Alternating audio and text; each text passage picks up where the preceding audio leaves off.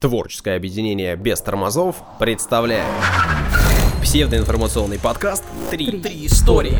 Три микрофона. Три ведущих». Три истории. Внимание, прослушивание шоу вызывает привыкание. Слушай подкаст «Три истории». И не говори, что мы не предупреждали. Это разговорно-нарративный, развлекательно-познавательный подкаст «Три истории». Сегодня мы поговорим о... Пиратках. Ага, у микрофонов Данил Антоненков. Александр Нищук. Это мы. Нас двое Кого-то сегодня. потеряли в неравной битве, да? Вроде того, да. И выпуск у нас сегодня будет необычный, короткий, Да. состоящий из одной истории. Все дело в том, что две истории или три истории было бы перебором, учитывая то, что у нас уже вышел специальный неномерной выпуск на этой неделе. Да, не хотим вас баловать, чтобы вы не привыкали к хорошему. Слишком- Мы как строгие родители. Слишком много контента. Да. Мы против излишеств. Да, мы как капиталисты, когда идет перепроизводство, все выбрасываем, готовую продукцию, чтобы не э, сбивать цены. Да-да-да, именно так. Поэтому, если вдруг вам не хватит этого выпуска с одной историей, то отправляйтесь в понедельник по. Отправляйтесь-ка вы тогда в понедельник. Да-да-да. И послушайте специальный неномерной выпуск, э, рассказывающий о проекте 47 в игре, о жизни проекта, о жизни футбольного клуба для людей с синдромом Дауна. Искренне рекомендую. Ну, а пока я искренне рекомендую приступить к рассказу истории. Отбивочку, пожалуйста. О пиратках. Да, ну думал о женщинах-пиратах, ну как-то как-то долго, надо упрощать. Пиратках. А я да. подумал, ты каких-нибудь дисках там, да. аудиопродукцией. Нет, нет, о пиратках. И тут э, сразу, э, значит, срослись два невероятных события. Во-первых, оказывается, э, среди пиратов были женщины. Во-вторых, эта история действительно из моих уст. Я рассказываю о женщинах. И, и должен сказать, что в комментариях э, периодически меня номинируют название «Сексист года», э, а тут такое. Вдруг о женщинах. Ну, разрыв шаблонов, в общем. Не, ну надо пока э, не бежать впереди паровоза, а оценить, что ты будешь говорить. Может быть, все подтвердится. Не-не-не, только с уважением, только с уважением. Ну, поехали. Знаменитые женщины-пираты. Очень известные всем. Очень. Ну, э, после этого выпуска точно. Итак, Ченг И Сау. Это одна из самых влиятельных э, пираток в истории. Она начала свою карьеру в китайском а, борделе. Ну, а где еще? А где еще начинать карьеру? Ченг и Сао или жена Ченга. Ну, то есть у нее имя было, да? То есть имени не было, жена. Ну, жена того самого Ченга.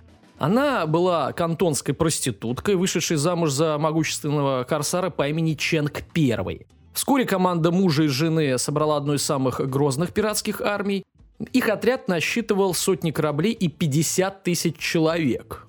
Ой-ой-ой. Да, вот такие цифры. Они безнаказанно грабили, понятное дело, все вокруг, э, ну, у себя там на побережье особенно. После смерти мужа в 1807 году э, Ченг э, в самом прямом смысле слова пошла по головам, взяла власть, мол, не отдам, муж Мгм. мой, умер, теперь я за него. А вот, взяла в партнеры э, свое доверенное лицо по совместительству любовника, некого лейтенанта по имени Чанг Пао. Саш, не запутайся, там Ченг, а это Чанг Пао. Ага. Вот. А В течение следующих нескольких лет они промышляли, ну, понятное дело, грабежами по всему азиатскому побережью.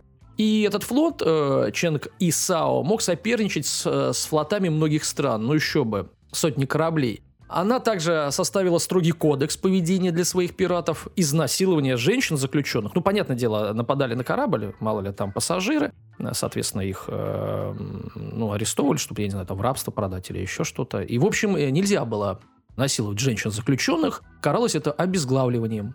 Вот. А э, дезертирам отрезали уши. Ну, то есть, э, дезертирам быть попроще.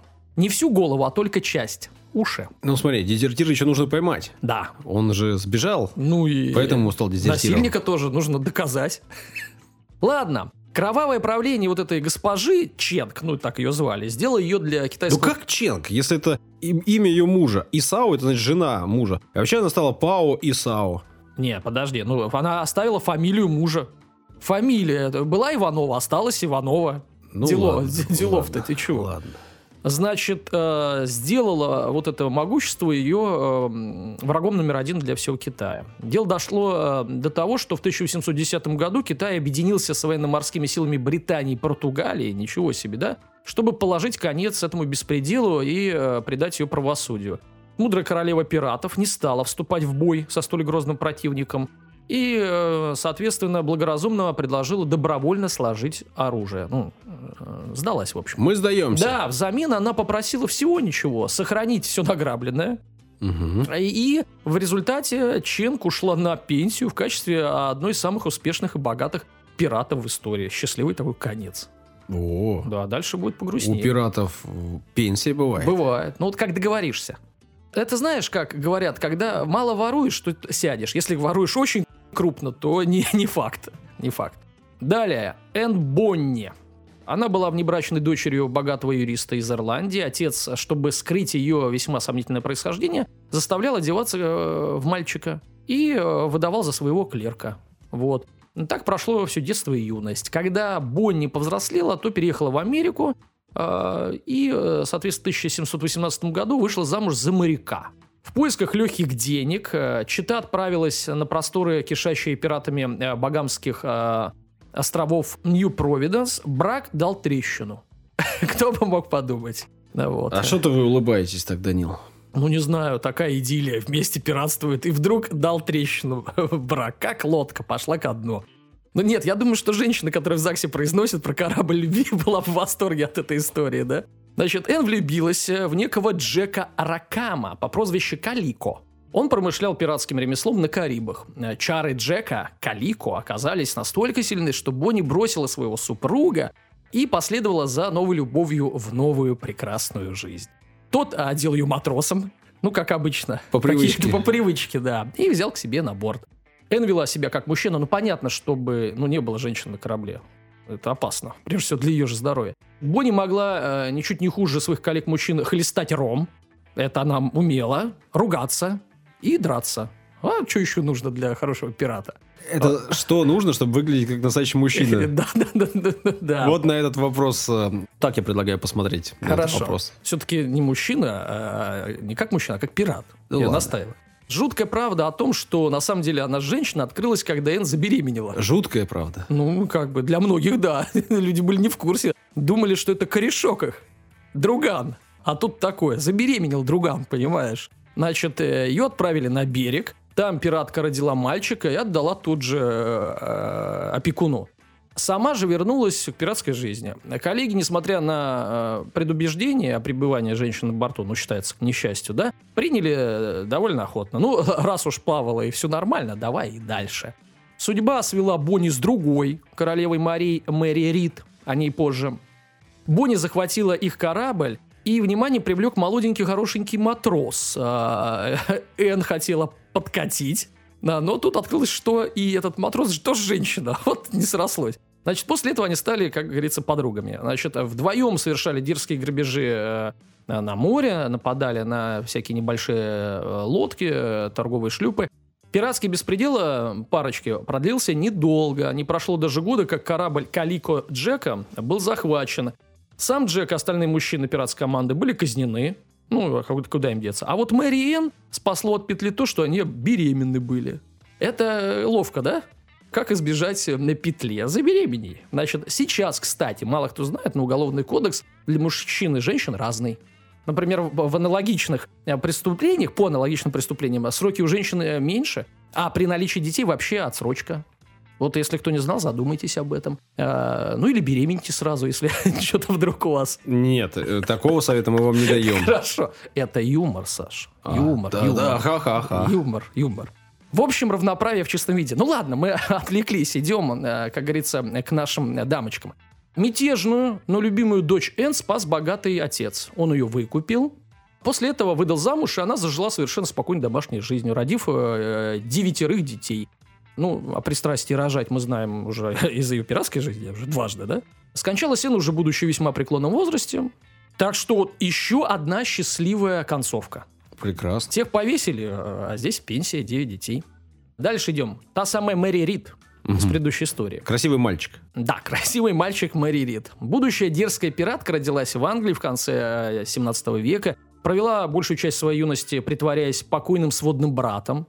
Семья жила бедно, и мать таким образом обманывала бабушку мальчика ради денег. Ну, мол, типа, э, мальчик жив, денег дай. М. А, во- вот. Рит э, эта игра очень нравилась. Девочка увлеклась настолько, что приняла имя Марк Рид и стала вести традиционный мужской образ жизни. А жажда приключений привела Мэри на солдатскую службу, а позже стала моряком торгового флота. Пираты Мэри Рид переквалифицировалась в конце 1710-х годов. Случилось после того, как э, морские разбойники вот, э, на них напали, ну, во главе с этой Бонни, да. Как мы знаем, Мэри вступила в ряды, вот, и мы помним, их схватили, э, предали суду, ну, из-за беременности э, виселицу как бы от- не отсрочили, а отложили, то есть просто в тюрьму ее заключили. Бонни-то выкупил отец, а эту-то никто не выкупил. Она в итоге заболела в тюрьме лихорадкой и умерла. Так бесславно закончилась ее э, жизнь. Тут уже не так весело. Ну, не, не- не надо было заболевать. А, точно. Чего ж она так расслабилась-то? Не подумала Не что-то. подумала, да. Дальше идем. Грейс О'Мелли. Она возглавляла флот из двух десятков кораблей, была известна как Грануаль или Лысая. Ее так прозвали э, э, из-за манеры коротко стричься, Саша, прям как ты. Значит, Мелли была родом из Ирландии, да. Она родилась в семье, принадлежащей к могущественному пиратскому клану э, в один год с будущей королевой Елизаветой. Первой, они потом будут пересекаться.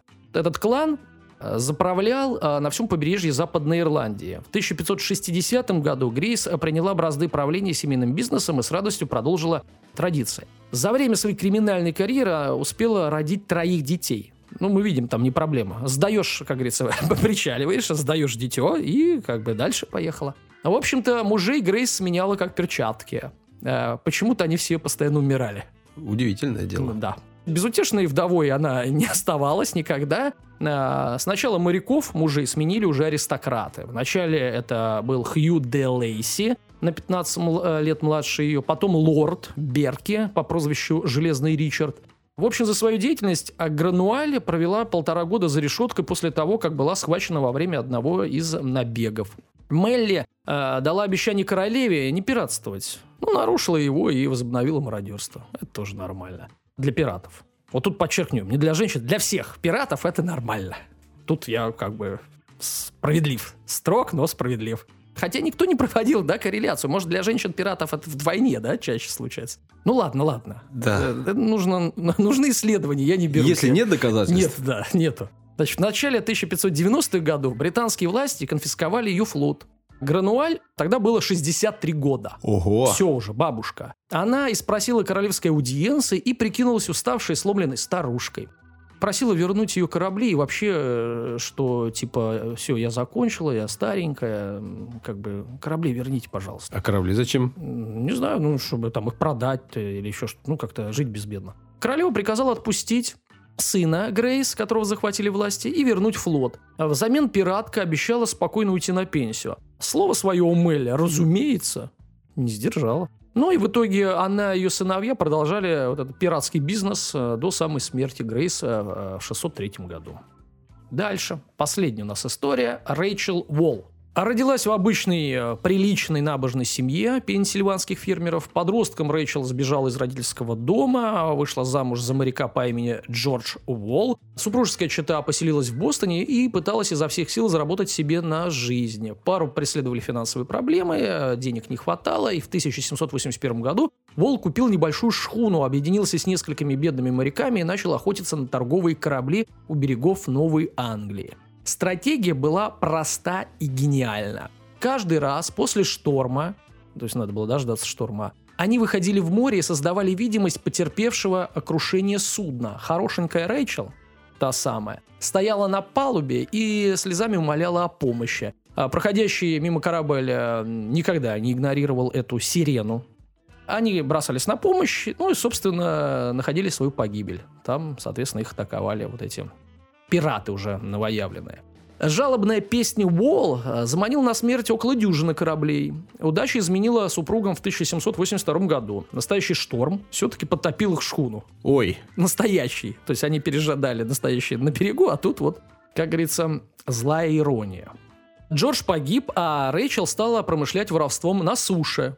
Ну, все ж, утонула. Вскоре женщина была арестована. Находясь в тюрьме, она написала признание, в котором осознавалась в воровстве, лжи, это уже цитата, непослушании родителям и почти во всех других грехах, которые только может совершить человек, кроме убийства. Это важно. Я А- не убивал никого.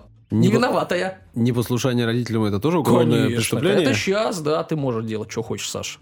А раньше нельзя было. Несмотря на чистосердечное признание и то, что сама Уолл никого не убивала, она была казнена. 8 октября Рэйчел стала последней женщиной, казненной в Массачусетсе. Ее повесили в Бостоне, когда ей было всего 29 лет. Какой вывод мы должны сделать из этих историй? А должны? Э, Конечно, конечно. Поучительная история. За мужем, конечно, надо идти в огонь и воду, но в пираты не надо.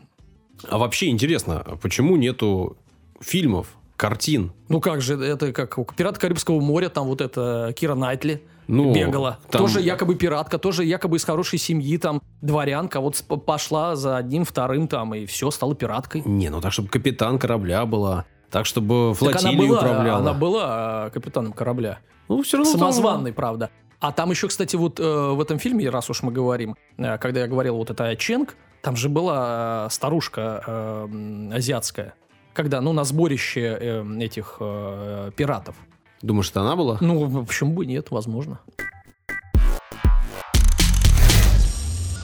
Сегодня одну историю мы вам рассказали. Зато какую? Зато про пиратов. Пираток. Про них самых. Спасибо, кто дослушал. Еще раз всех направляю на специальный неномерной выпуск, который вышел в начале недели, рассказывающий о проекте 47 в игре. Послушайте, интересно, продолжительно, там э, час двадцать примерно. Ну и вообще, спасибо, что вы с нами. До новых встреч. Пока-пока. До свидания.